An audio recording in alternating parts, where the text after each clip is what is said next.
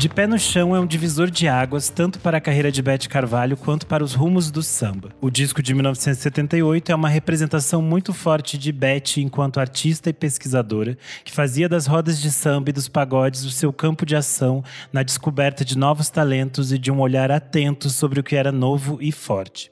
De Pé no Chão é considerado um marco zero do que seria chamado como pagode carioca e é um marco na definição de Beth Carvalho como a madrinha do samba e um dos nomes mais fundamentais da música popular brasileira do século XX. Nesse episódio eu recebo aqui a Ana B para a gente conversar um pouco sobre esse clássico fundamental. Seja bem-vinda, Ana. Oi, obrigada pelo convite. Ai, tô muito feliz. Feliz e honrada de falar aqui, primeiro, porque eu gosto muito da plataforma de vocês. Acho que vocês conduzem música de um jeito muito democrático, legal, diferente da hora. E também falando dessa artista que me acompanha a vida inteira. Então vai ser muito gostoso a gente conversar hoje sobre isso. Ai, bora lá. Eu acho que para começar você pode falar um pouco de você, dizer quem é você e qual a sua relação com a Beth, né? Ai, ai que pergunta boa. Bom, eu sou Ana B, Sou vinda da Zona Leste de São Paulo e eu gosto muito de falar do meu território porque ele explica muito a minha relação com a música e a minha relação com o samba. Eu, eu sou do bairro onde nasceu o Soueto, então acho que essa é uma informação importante para dizer o quanto eu sou afetuosa e afetada pela música do Brasil no, no geral. E eu sou uma das artistas que compõe a Nebulosa Selo e eu acho também muito importante dizer isso porque a gente faz música preta brasileira. Então, eu sou um desses operários também da música preta brasileira e pesquisadora muito amante do samba. Então, acho que é por isso que faz muito sentido para mim e eu sou uma das pessoas, acho que assim como toda a população brasileira que viveu, nasceu, cresceu acompanhada da Beth Carvalho, né? É que na minha casa a gente os meus pais sempre tiveram essa cultura do disco seja o disco do CD, o disco do vinil, os álbuns no geral, e a gente sempre a gente sempre consumiu muita, muitas coletâneas e muitas discografias, aqueles discos que às vezes eles eram piratas ou gravados no CD do computador, mas que eles tinham discografias inteiras.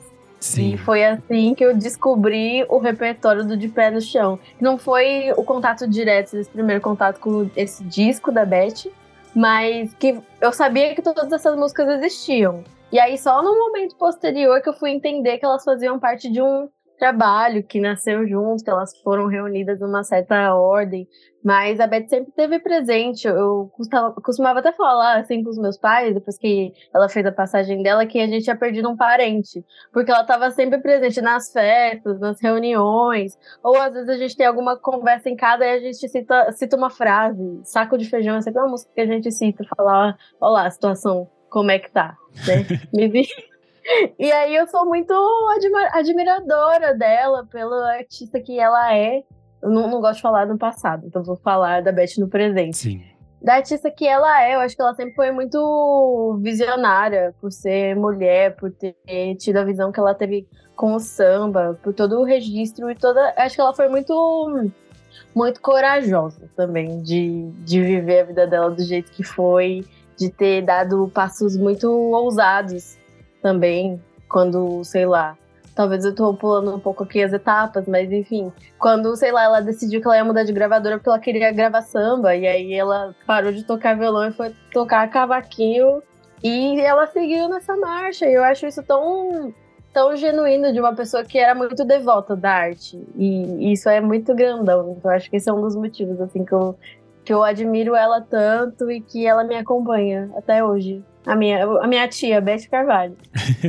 é engraçado é. que eu tenho essa mesma relação com esse disco que a gente vai conversar hoje, que é de a gente conhece as músicas porque elas fazem parte de uma de um repertório cultural nacional. Então a gente uhum. tem uma relação que a gente nem consegue dimensionar o tempo desde quando a gente conhece essas músicas, porque elas existem com a gente. E aí também teve esse momento específico que eu entendi que isso era um disco e que aquilo ali era um recorte muito específico da carreira dela, né? É muito interessante a gente pensar que ela vem de um trabalho que tinha essa relação com gravadora, que tinha esse processo que era diferente antes, quando ela estava na, na Odeon, que tinha essa coisa de construir ela enquanto uma cantora, né? E depois ela vai mudar esse, esse universo e vai partir para esse espaço de pesquisa do samba, né? Que eu acho que vai ficar muito claro a partir do disco de 77, nos, nos Botiquins da Vida, e que vai ter uma grande virada de chave aqui com o de pé no chão. E eu acho que depois a gente também só vai pensar. É uma leva de tantos discos bons, porque depois veio no pagode vem o sentimento brasileiro, veio na fonte, e aí ela não para. É um negócio surreal, assim, o quanto ela produz de coisas é, muito, muito boas e muito interessantes. Mas eu acho que a escolha de falar do De Pé no Chão, porque realmente é um trabalho que marca essa mudança né, na carreira dela e na, na, forma de se fazer samba e de se vender samba.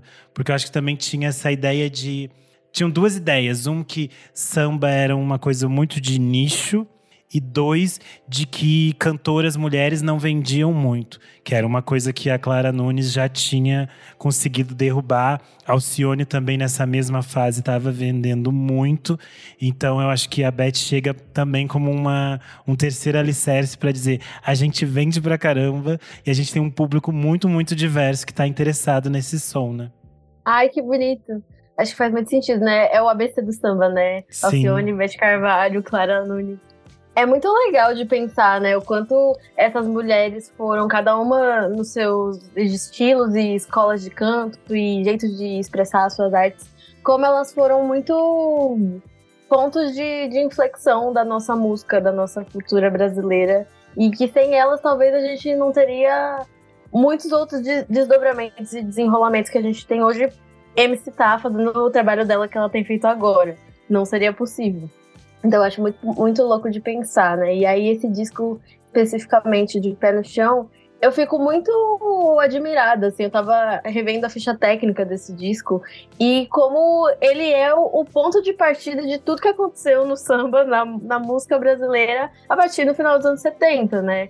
Que ele tem ali na, na composição dele e nos arranjos e tudo mais, grandes nomes. Tem a velha guarda tem. A Beth sempre cantou Cartola, né? Então tem ali composição do Cartola, mas também tinha os meninos do.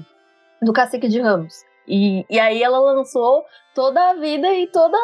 É muito doido, né? De pensar que a, a Beth, se ela não existisse, não existiria o fundo de quintal. Sim. E não existiria toda uma escola de fazer samba de um jeito totalmente diferente. E, e, isso é muito doido, né? Obviamente, por isso que ela é a madrinha. Mas é, eu acho muito bonito também de pensar como ela teve essa visão, assim, de passar aquele ano lá fazendo a vivência dela lá com os meninos e perceber que, caramba, eu quero essa musicalidade, assim, eu quero dar esse, esse caminho para minha carreira, eu quero que as pessoas conheçam isso aqui, que é tão popular, que é tão brasileiro, e registrar isso. A, a graça do disco é esse, né? Esse é um registro de um momento que estava acontecendo no Brasil, com, com todas aquelas questões dos sambas enredos e tudo mais, mas esse é um registro do que estava acontecendo ali no final dos anos 70. E ele é muito, muito mágico. Eu acho que está muito nesse lugar. Ele é muito mágico, né? É interessante pensar na Beth que, além de ela ser uma cantora, ela era uma, uma pesquisadora do samba. Era uma pessoa que entendia o samba e ela tinha abertura nesses diferentes cenários, porque as pessoas entendiam o respeito que ela tinha por esse, por esse gênero, por essa musicalidade, por todos esses artistas que construíram essa história. E eu acho que é muito bonito no De Pé no Chão que tem sempre essa conexão entre o passado, o que, o que veio antes de nós e o que nós somos enquanto futuro. Eu acho que isso é muito muito simbólico no trabalho dela, assim. Ela tem essa coisa de é, reunir e olhar para o cacique de Ramos e dizer: não, eu quero estar tá aqui com eles agora, nesse momento, e produzir a partir disso. Que é importante a gente explicar para quem está ouvindo.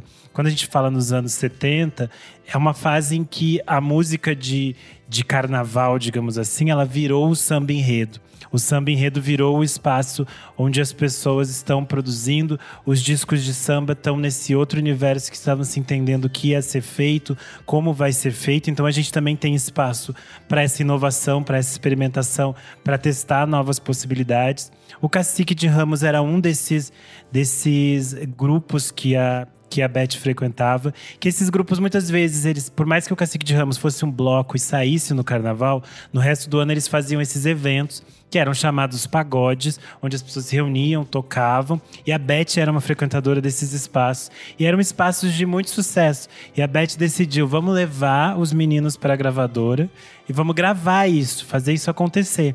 E sonoramente tem diferenças simbólicas. Eu acho que as três principais são o uso do tantã, que ele é tocado de uma forma única a partir daqui. O repique de mão, que é um instrumento que eles também criaram ali no Cacique de Ramos. E o banjo. Quando a gente fala do banjo, as pessoas muitas vezes podem pensar diretamente naquele banjo norte-americano, mas aqui a gente está falando de um banjo que é utilizado no samba que ele tem o braço um pouco mais curto, ele é menorzinho. E ele era tocado de um jeito único pelo Almir Neto. É interessante que no som do vinil com o Charles Gavan, a própria Beth explica. As pessoas acham que o banjo é um instrumento norte-americano, mas ele é um instrumento africano. E a gente usa aqui porque ele tem um sentido pra gente. E ele tem lógica aqui. E eu acho que essa, essa sonoridade vai demarcar, né? A diferença do de pé no chão. Ai, é muito legal, né? De pensar como esse disco e mais ou menos toda esse, essa temporalidade, né, dos anos 70, do final dos anos 70, é, popularizou a palavra pagode. E a partir disso, todos os desenrolos que isso deu, mas o pagode do jeito que a Beth criou, do jeito que a Beth apresentou para o Brasil, ele virou uma coisa muito maior, ele virou uma coisa popular. E isso é totalmente mérito do que está colocado naquele disco e de todo, todo esse registro dessa época. Eu acho muito bonito, assim, de pensar que se não fosse esse disco, não teria essa instrumentação, esse arranjo todo do jeito que é. Não existiria a Beth desse jeito se não existisse o repique de mão do Biranin. E não existiria também sem o Almir Neto, mas também não teria o Arindo Cruz e o Sombrinha. E, e, e, o Jorge Aragão. E aí eu vou falando, né? Nomes e nomes e nomes. Que depois tiveram carreiras solos, ou que tiveram grupos, e que deram uma grande continuidade para as próximas 40 décadas que o samba teve no Brasil. E isso é, isso é um marco muito bonito, assim, de pensar, né? E como eu sinto que esse disco ele é quase que uma carta de amor ao samba, assim, um, uma prova de devoção ao quanto ele às vezes e muitas vezes, né, visto e marginalizado nesse lugar enquanto não receber tanta atenção, mas a partir do momento em que ele ganha essa notoriedade, é, essa carta de amor já está escrita, ela já está dada. E é tipo, olha, a gente tem todo esse caminho que já foi, esse todo esse chão que já foi batido e agora eu tô com esse pé nesse chão, que ele é mais popular, que ele é, ele tem muitas histórias também. Eu acho que é muito legal, né, de pensar no, no repertório, desse disco, porque ele é um disco sobre histórias. É histórias Sim. de amor, é histórias do samba, é história sobre coisinhas pequenininhas, sobre detalhinhos. Dona Ivone Lara gostava de cantar coisinhas, né? Sobre um passarinho chamado Tchê ou tudo mais. Então, eu acho isso muito bonito, assim, de dessas histórias que são contadas e que ali tá materializada enquanto quase uma devoção, assim, né? O disco acaba mais ou menos nesse lugar, né? Que o samba agoniza, mas não morre. Mas a gente tá aqui e tem todo um caminho, tem toda uma trajetória a ser percorrida e que ela é legítima e que ela é gigante, assim. Isso é muito. Isso é muito digno. Acho Sim. que tá muito nesse lugar, né? Eu acho que a gente pode até falar um pouco sobre esse repertório. Eu sinto que o disco tem um lado A que é muito mais para cima e tem esse lado B que é mais da, da melancolia, que tem essa coisa mesmo do samba. Eu acho isso muito bonito. Mas eu acho que o disco abre de um jeito que é, é muito icônico, que é Vou Festejar, que é uma faixa que, sei lá, todo brasileiro conhece. Ela foi lançada é, nos anos 70 com um clipe do Fantástico, com a Beth e o Cacique de Ramos. Nesse clipe ela usa o mesmo vestido da capa, que é um vestido muito simbólico, que depois ela usaria o mesmo modelo de vestido quando ela faz aquele show em 2018 junto com o Fundo de Quintal, que é um show que ela faz deitada, que eu acho que todo mundo tem essa imagem, que é uma imagem muito simbólica. Mas eu acho que Vou Festejar é uma música muito forte, né? Você fica assim, toda vez que você se pega prestando atenção na letra, você fica, minha nossa. É agora. É agora. Eu acho que essa música tem é uma energia que ela, ela captou muito bem. Acho que por ser a música que abre o disco, ela tem uma ambientação muito grande, que não é só uma música que parece estar tá gravada no estúdio, né? Parece que ela tá gravada na rua, no carnaval, na vida, assim, é essa energia coletiva. Talvez esse seja o motivo dela ser tão icônica, né? Porque ela, ela capta isso que não é não é feito no estúdio, parece muito mais orgânico e que tem, tem, tem palavras de meu Deus, a gente precisa viver. E eu acho que isso explica muito o, o momento histórico que a gente estava vivendo na época também, né? No final Sim. dos anos 70. É, essa faixa vai se tornar, vou festejar, é uma faixa que fala assim: eu vou festejar o seu sofrer, o seu penar, você me pagou com traição. E ela é uma faixa que vai se tornar simbólica. A Beth era uma figura política, sempre foi, nunca deixou de ser, sempre foi muito ativa nesses movimentos. É, e, e, claro, politicamente ativa à esquerda, né? Deixamos isso claro. E essa música se tornou muito é, simbólica no, no, momento de anistia. Ela era cantada e entoada muitas vezes quando presos políticos retornavam para o Brasil, porque tinha essa ideia de alguma liberdade, de alguma, algum pagamento por estes, estas culpas anteriores. Ok, a gente não teve. É, as pessoas, do, os ditadores continuaram aí livres, muito bonitos, mas eu acho que é uma faixa muito forte porque ela é, reúne todos esses sentimentos que às vezes a gente tem e que no. Acho que no carnaval eles se extravasam, que é tipo assim. Não importa nenhum problema. Se alguém me fez mal, eu quero assim que se exploda, porque eu vou dançar até cansar. Eu vou assim. Eu vou celebrar, não importa o que aconteça. Nossa, eu não tinha pensado nisso, mas tem muito essa energia de celebração desse novo momento, né? Seja esse novo Sim. momento da carreira da Beth que foi iniciado no ano anterior, no álbum anterior, e que ela já tinha dado as caras de que, olha, eu tô me movimentando para esse lugar, assim, mas também muito de.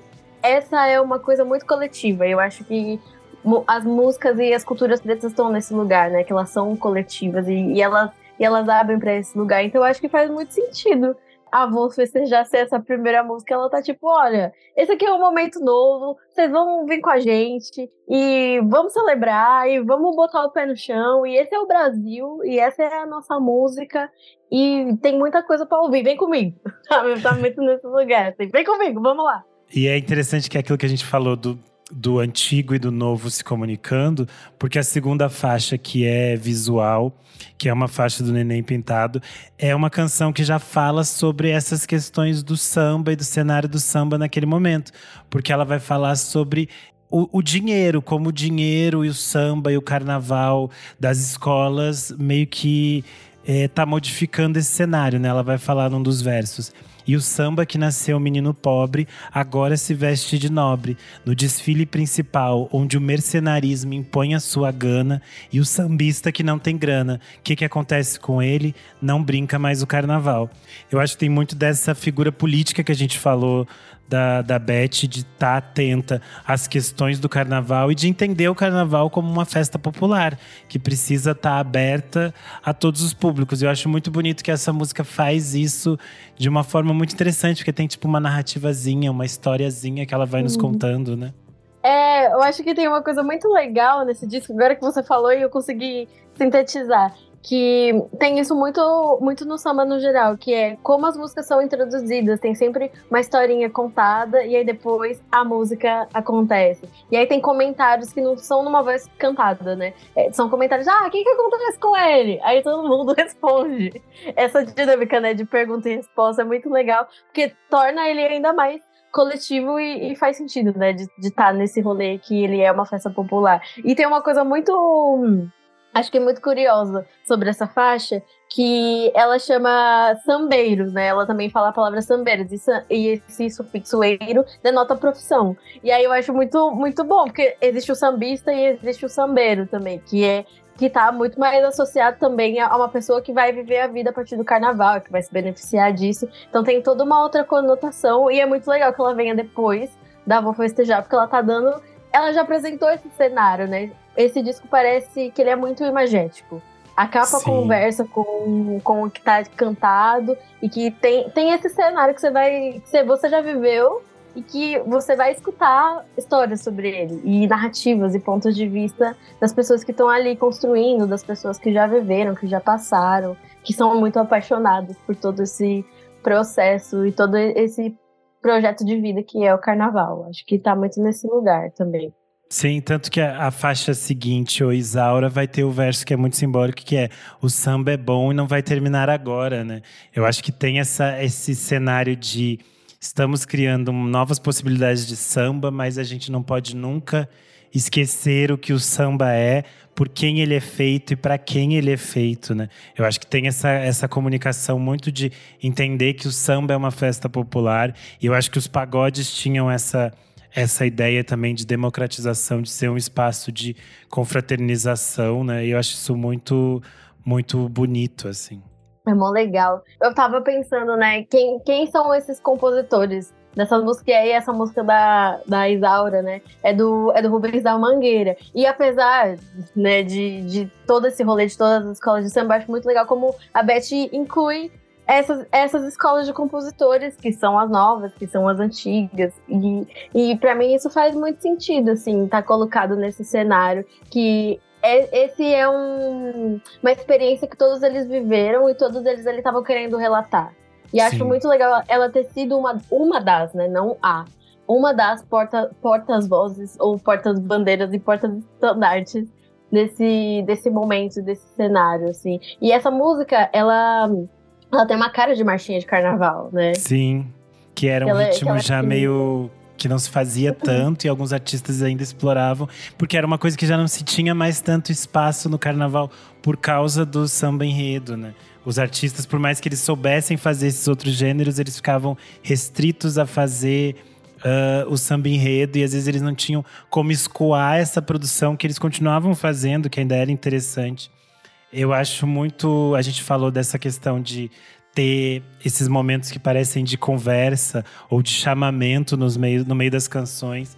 E essa celebração das pessoas que, que constroem isso tudo, eu acho que a mais simbólica faixa disso para mim é Goiabada Cascão, que é uma faixa que tem muitas regravações, é uma faixa muito conhecida, fez muito sucesso, mas eu acho que aqui ela tem uma gravação muito específica, porque ela começa com, com a Beth contando a historinha de que se falava que goiabada cascão era uma coisa muito rara, é muito única. Ela explica o porquê de goiabada cascão. E eu amo que no final ela termina com uma espécie de listagem de nomes, né? É tipo, ela fica listando todos esses nomes que são importantes. É tipo o rap da Madonna em Vogue, só que ela faz a versão dos sambistas. Ela previu o rap da Madonna, assim, eu acho fantástico. Que ela fica citando nomes que são muito simbólicos e você vai ver todos aqueles nomes são realmente pessoas muito importantes, assim, né? E são pessoas que não todas, óbvio, né? Estavam ali naquele cenário e participaram da montagem desse disco. Foram pessoas que colocaram a mão, a alma, a arte para que esse disco acontecesse. E ele é muito legal eu acho que é na Goiabada Cascão e na faixa anterior, no meu caminho, que parece que a Beth tá rindo, assim, parece que ela tá se divertindo Sim. muito.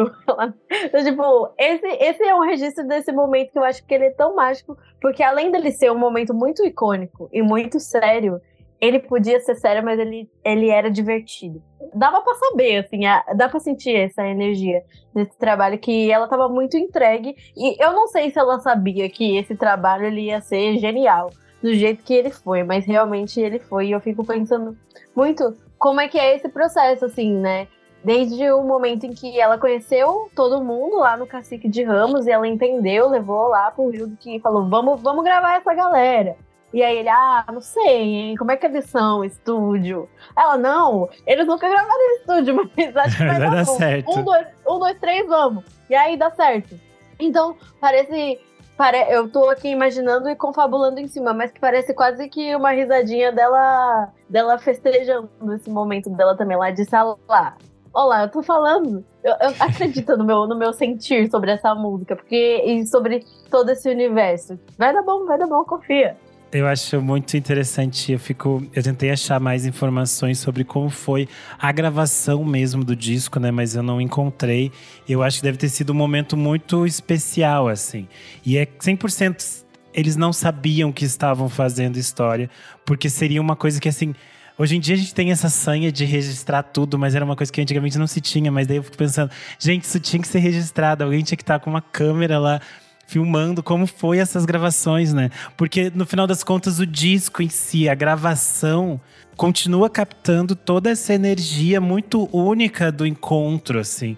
Então parece que você realmente está no encontro do, do, do Cacique de Ramos, só que com uma qualidade maravilhosa. Não tem aquela ideia de ao vivo, mas tá tudo muito bem feito. Você fica assim, como foi tecnicamente, né, se fazer isso aqui, ficar esse resultado que é tão, que é tão límpido, mas que não higieniza e que não tira as coisas que são mais sinceras da música. E dá essa sensação que a gente tem, às vezes, parece que a Beth tá rindo, que tem esses coros de vozes, são todos juntos e parece que as pessoas estão cantando em volta. Eu acho que tem um, um calor, assim, no disco que é muito bonito.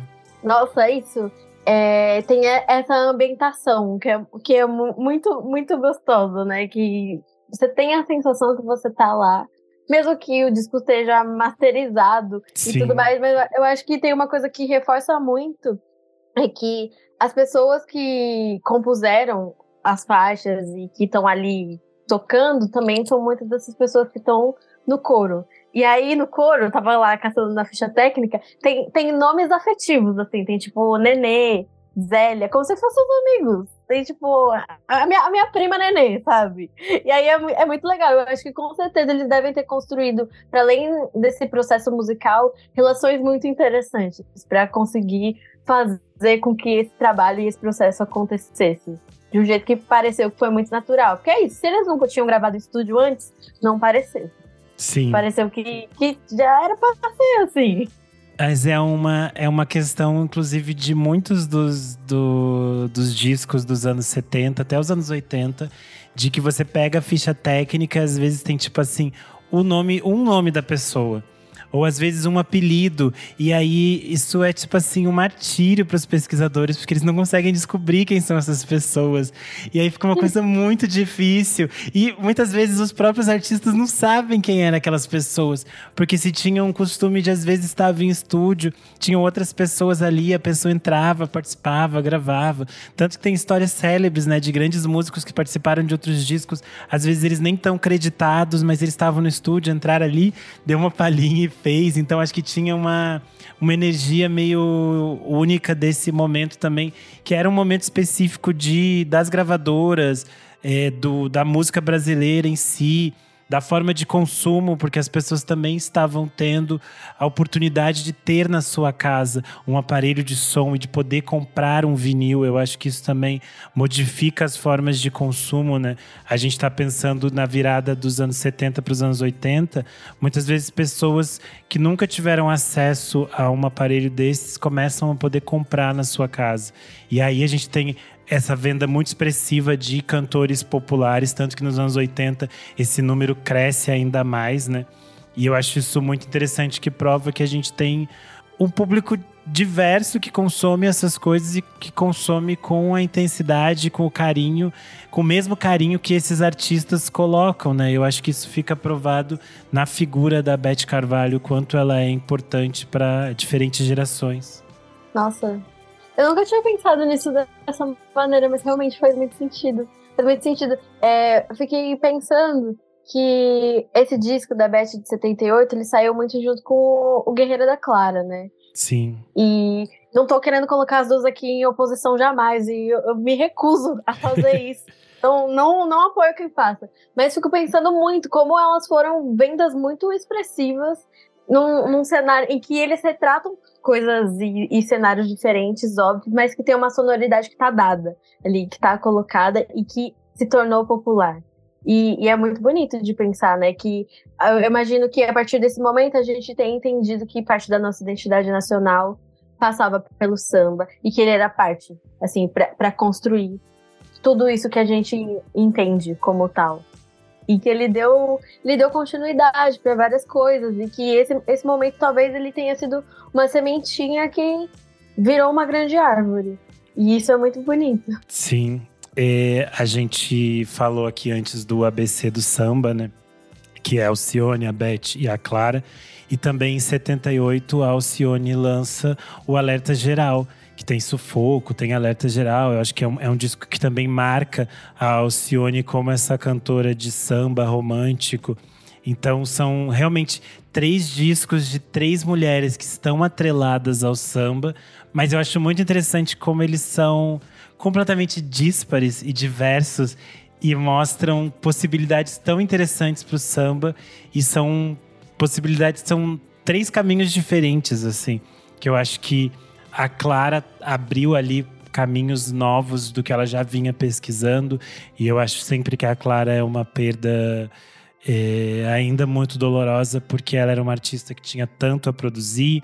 A Alcione, a gente vê tudo que ela se transforma nos anos 80.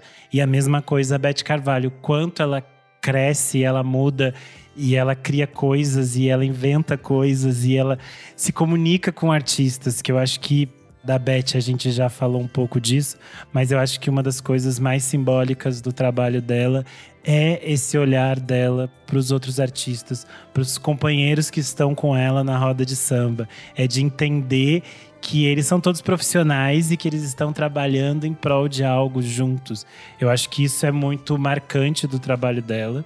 E acho que isso fica muito claro nesse disco pela pesquisa de repertório e vai se, se intensificar depois, né? Eu acho que o Na Fonte deixa isso muito claro quando ela traz toda aquela celebração de todos esses artistas que fazem parte da formação dela e de quem ela é. Mas eu acho que esse aqui é um é um caminho muito interessante, talvez para quem não, para quem está nos ouvindo e nunca ouviu um disco inteiro da Beth Carvalho, eu acho que é um é um bom ponto de partida também, né? Ah, eu começaria super por esse disco. E você falou do Na Fonte, é, eu tenho a impressão de que a capa, a contracapa do Na Fonte parece um, um, desdobramento do De Pé no Chão. E é mó bonitinho lá, que tem todo mundo, aí tem lá o um nome. Aí tem a Luana, a filha da Beth Carvalho, né? No colo da Dona Zica. Dona Zica, mulher do Cartola, pessoas que são icônicas, os grandes nomes do samba. Acho muito muito bonito. É quase álbum de família. Sabe quando você colava Sim. aqueles adesivos Sim, no álbum de família? Então, esse é meu pessoal aqui. E eu vou, vou contar para vocês aqui o que a gente tem feito juntos. E isso é muito legal. Eu acho que na parte. No, no lado B do disco, isso fica muito, muito explícito, assim, porque é nesse lado B onde você tem Cartola, Monarco, Candeia, que são a velha escola, os grandes nomes, os baluartes do samba, mas eles puxam também o Martinho da Vila, que estava despontando nessa época também. Então, então eles estão ali dialogando sempre. E eu acho isso fantástico. E eu acho que é muito legal que a gente pensar nesses discos, como a gente está falando aqui, do De Pé no Chão, a gente citou o Na Fonte, essa coisa da relação que as pessoas tinham com o encarte, né?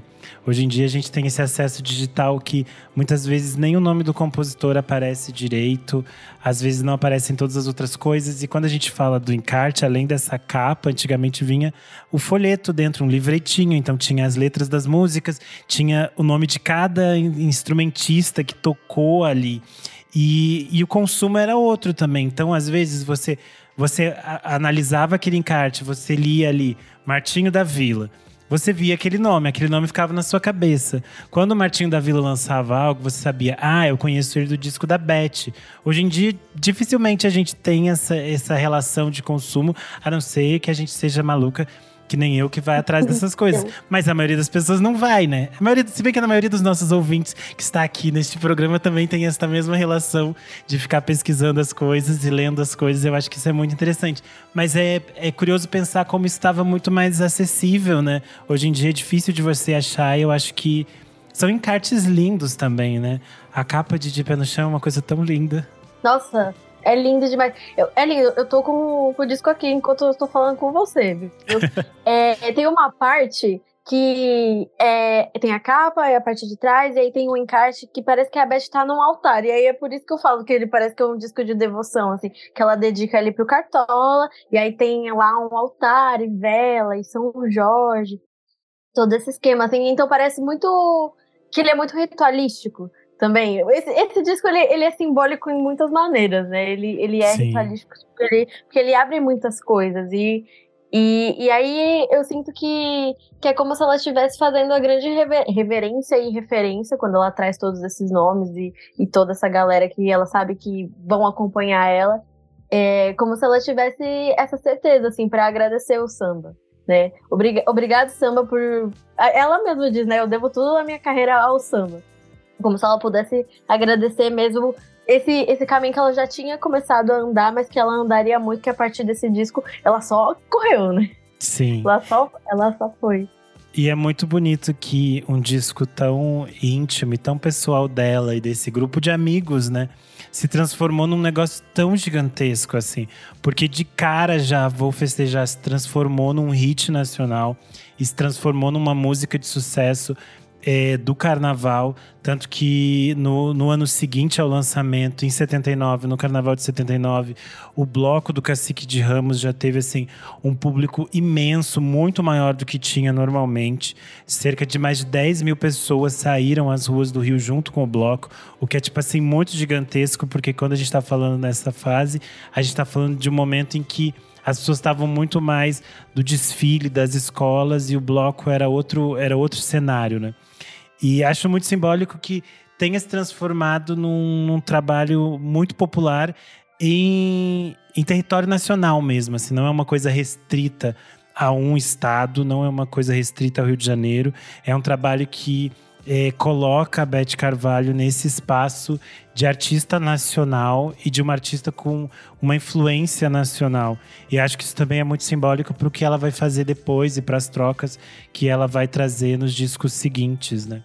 Nossa, que legal. É, eu lembro de ter visto, né, o, o sobre o vinil, né, a história do vinil, e aí ela falou que depois desse disco, todo o pagode que ela via na esquina tinha a mesma formação que ela propôs no De Pé no Chão. E eu acho isso muito, muito da hora, porque o Brasil é muito grande. E isso tem Sim. influenciado na magnitude e nas musicalidades, e, e na, no jeito que as pessoas interpretaram, e, e não só interpretaram isso, mas como as pessoas abraçaram, né?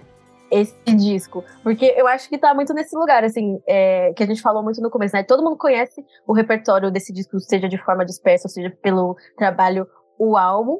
E ele tem essa musicalidade específica que antes ela não existia. Ela só existia, quer dizer, antes ela não existia registrada, né, enquanto Sim. um disco, né? E aí deu deu um estopim de várias coisas. Eu acho isso muito legal e de pensar como como ele foi capaz de despontar a Beth como o grande nome que ela é, que ela já era.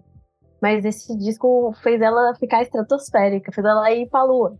Sim, tanto que aí, aí é o disco seguinte, né? Que é o No Pagode, de 79. Ela vem desse sucesso gigantesco do De Pé no Chão. E é o disco que tem coisinha do pai, que depois é a música que tocaria no espaço, né? Que é uma coisa muito simbólica. E também é outro disco, assim, surreal, assim, que é tipo bom do início ao fim. No final de No Pagode, ela regrava a andança numa nova versão que é, é uma faixa muito simbólica da carreira dela, tá lá no primeiro disco, mas que volta aqui no, no pagode de um jeito diferente e lindo. Eu acho que é tipo uma fase muito muito rica, assim, e muito interessante da Beth e do samba num todo, eu acho que como a gente falou aqui, né?